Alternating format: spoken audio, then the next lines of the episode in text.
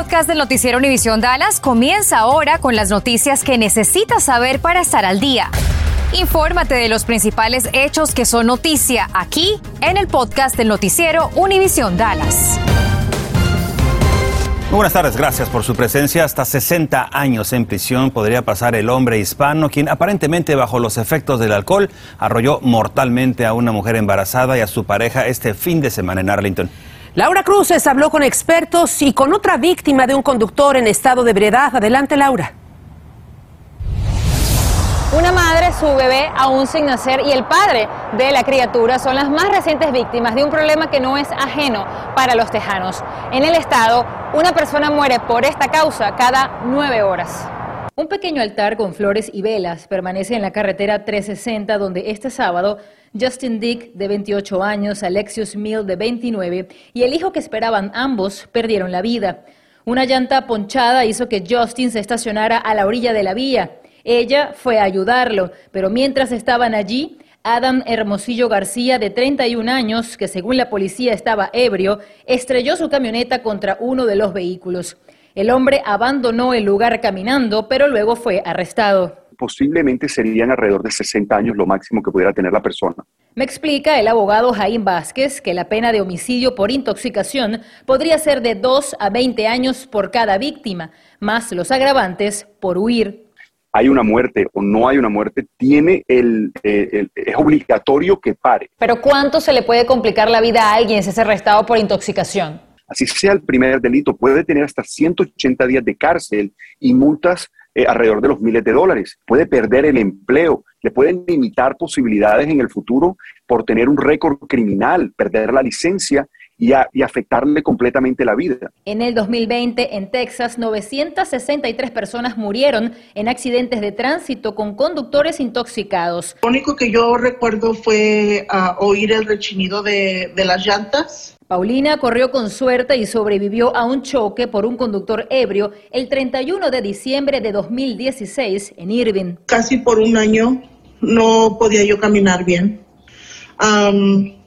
ahorita yo no puedo ni cargar bien a mi nieto.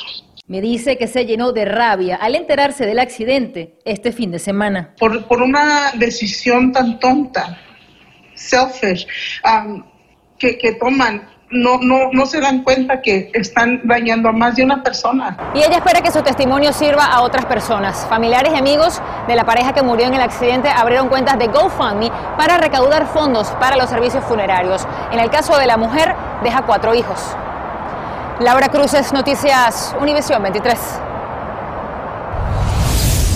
Bueno, y queremos resaltar esta tarde los cuatro principales efectos que ocasiona el alcohol en la salud de las personas. Mire usted, causa somnolencia, tiende a causar mucho sueño, aletargamiento.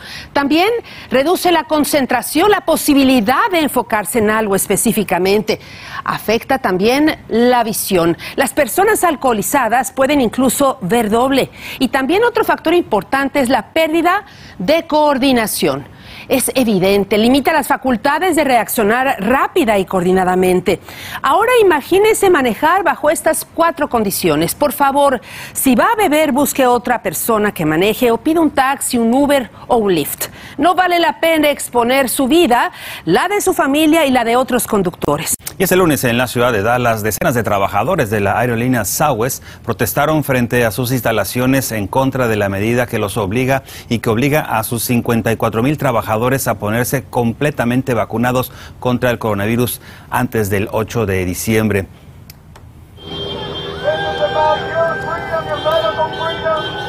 Con letreros y pancartas, pues pidieron dar marcha atrás a las medidas tras argumentar que ellos no se sienten seguros con la vacuna.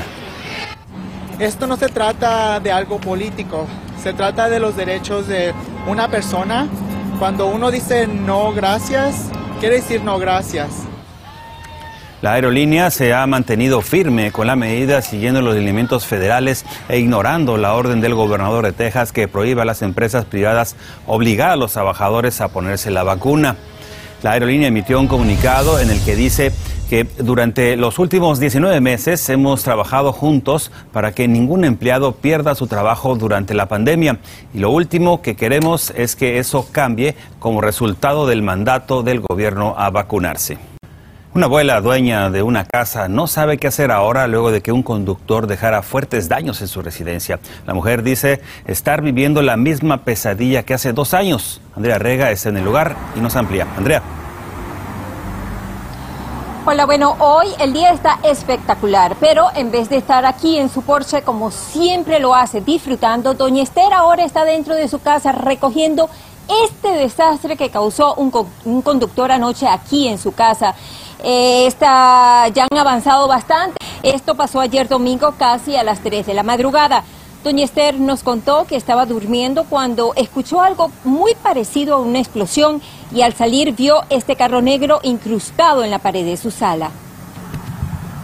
He come in with a car and uh, he just Dijo que el conductor se estrelló contra la vivienda y terminó casi adentro, dañando la estructura de la casa, ventanas, una columna, así como su juego de sala y algunas sillas adentro. Nos dijo que después de esto el conductor se fugó. La casa está justo en una esquina de la avenida Rosemont en Dallas y doña Esther me contó que hace dos años le pasó exactamente lo mismo. Una conductora intoxicada se estrelló contra la casa también.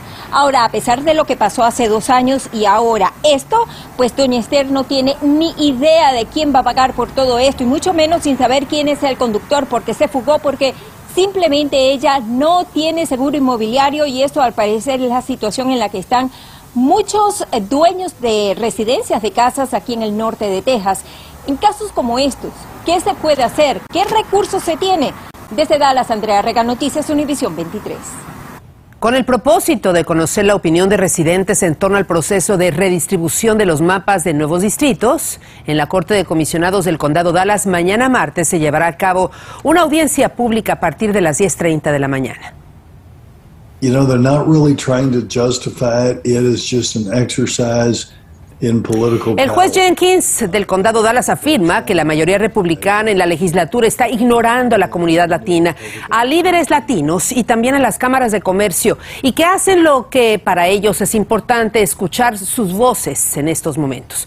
Los residentes que se hayan registrado para poder participar tendrán un máximo de tres minutos para exponer su punto de vista en vivo o bien a través de videoconferencia.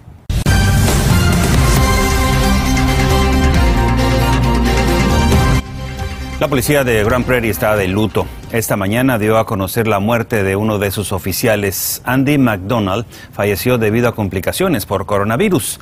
El oficial McDonald trabajó desde 1999 en la corporación policíaca. Que descanse en paz. Estás escuchando el podcast del noticiero Univisión Dallas. Aquí en el norte de Texas continúa la tendencia a la baja en el número de hospitalizaciones por la pandemia del coronavirus, el nivel más bajo en el último trimestre. Daniel Tucho nos comparte recomendaciones de expertos ante la aproximación de la temporada de fiestas y celebraciones. Casas como esta ya empiezan a ser decoradas. Las celebraciones por el Día de las Brujas o Halloween están a la vuelta de la esquina, así como las festividades por el Día de los Muertos. Celebraciones que harán que muchos estén reunidos, sobre todo en lugares cerrados this point in the pandemic, you're either going to get vaccinated or you're going to get COVID. Y según la doctora Richina Bisset, estamos en un punto de la pandemia donde o te vacunas o te contagias. Los CDC dieron a conocer sus recomendaciones para celebrar desde el 31 de octubre próximo y este año están pidiendo que estés o no estés vacunado, uses mascarilla en lugares cerrados y si no te la quieres poner, entonces opta por lugares al aire libre y también evita aglomeraciones. Y sobre todo, te quedes en casa si tienes algún síntoma. Esto pese a que las hospitalizaciones en el país han bajado considerablemente. Texas no ha sido la excepción y según el gobernador Greg Abbott, las cifras están en su nivel más bajo en los últimos tres meses y la tasa de positividad es menor de 8%. Para los que piensan viajar, los CDC piden que no lo hagas si no te vacunaste, uses mascarilla durante todo el viaje y revises cómo están los contagios en tu destino final, sobre todo para proteger a los niños. We have to be overly cautious when it comes to our children. We have to make sure that we are making recommendations that are scientifically sound. Porque según esta doctora, tenemos que hacer todo lo posible para protegerlos. Los CDC dicen que la mejor manera de hacerlo es que las personas que están cerca de niños estén vacunados. En el norte de Texas, el condado de Collin lidera con la mayor cantidad de personas vacunadas, con más del 70% de la población elegible, mientras que los condados de Denton, Dallas y Tarrant están por encima del 60%. Aquí en el estado de Texas hay más de 15 millones de personas que ya se han vacunado con ambas dosis, sin embargo hay más de 2 millones de personas que todavía no se han puesto esa segunda dosis. Las autoridades están monitoreando muy de cerca estas cifras que han ido en descenso, pues temen que con las fiestas de fin de año podrían volver a subir. Daniel Tucho, Noticias, Univisión 23. Este lunes comenzó la votación temprana con miras a las próximas elecciones en Texas. El voto temprano comenzó hoy 18 y cierra el viernes 29 de octubre. Las elecciones son el 2 de noviembre. Tome nota. ¿Qué es lo que está en juego? Bueno, pues están algunas enmiendas a la Constitución del Estado de Texas, también se eligen algunos concejales en diferentes ciudades y se vota por miembros de los distritos escolares, entre otras medidas. Si quieren conocer qué más existe en estas elecciones y qué más está en juego en su condado, en su ciudad, ingrese a nuestra página de internet univisiondfw.com.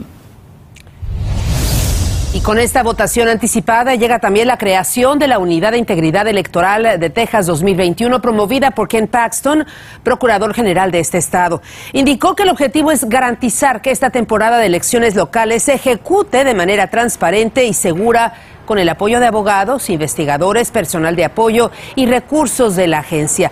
Además, Paxton indicó que servirá como un recurso enfocado tanto para los funcionarios electorales como para el público en general y va a monitorear presuntas violaciones del Código Electoral de Texas. Si tiene conocidos bilingües en la ciudad mexicana de Monterrey, notifíquenles que el Distrito Escolar de Dallas estará reclutando a maestros para su programa bilingüe. El Departamento de Manejo de Capital Humano de este distrito educativo viaja a la ciudad mexicana de Monterrey para compartir información con maestros de primaria sobre cómo certificarse como maestro bilingüe y también para poder aplicar para una visa de trabajo.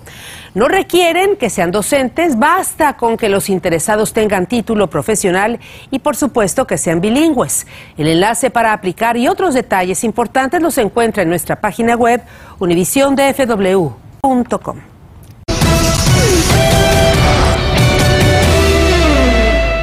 ¿Qué tal? Muy buenas tardes. Dak Prescott salió lastimado en el triunfo del domingo ante los Pats al punto que se le vio cojeando hacia el camerino y hoy tuvo que someterse a una resonancia para determinar la gravedad de la lesión. El resultado fue una distensión en la pantorrilla derecha. No es para alarmarse, ya que se espera una pronta recuperación. Además, los vaqueros descansan esta semana, de manera que Dak tendrá más tiempo todavía para estar de regreso en óptima condición. Los Cowboys han ganado sus últimos cinco partidos. Su próximo encuentro será el domingo 31 de octubre visitando a los vikingos de Minnesota. El FC Dallas entra en la recta final de la temporada, restando solo cinco partidos por jugar. Los toros necesitan casi un milagro para clasificar a los playoffs. El FC Dallas recibe este miércoles a Los Ángeles FC en Frisco. El equipo que dirige este hombre, Marco Ferruzzi, se encuentra en estos momentos a 13 puntos del séptimo puesto, que los metería en la postemporada. El mediocampista catracho Brian Acosta habló sobre lo difícil que ha sido este año para el equipo todos los compañeros, la verdad que, que no esperábamos estar en estas instancias. Eh, todo el mundo desea empezar la campaña de la mejor manera y cerrarla de la mejor manera. Pero bueno, esto es fútbol. Eh, los rivales también cuentan, los rivales también juegan. Y bueno, por ahí tal vez sí hemos sufrido porque no, no hemos conseguido tal vez los resultados que hemos querido. Pero como te lo digo, eh, todavía quedan partidos, todavía queda equipos contra qué jugar y, y hasta donde podamos dar la pelea, pues la vamos a dar. El balón este miércoles estará rodando a las 7 de la noche, hora local. Y ya nos vamos, gracias por su presencia. Esperamos con la información, gracias por su confianza y preferencia y hasta entonces. Gracias por escuchar el podcast del noticiero Univisión Dallas. Puedes descubrir otros podcasts de Univisión en la aplicación de Euforia o en univision.com diagonal podcasts.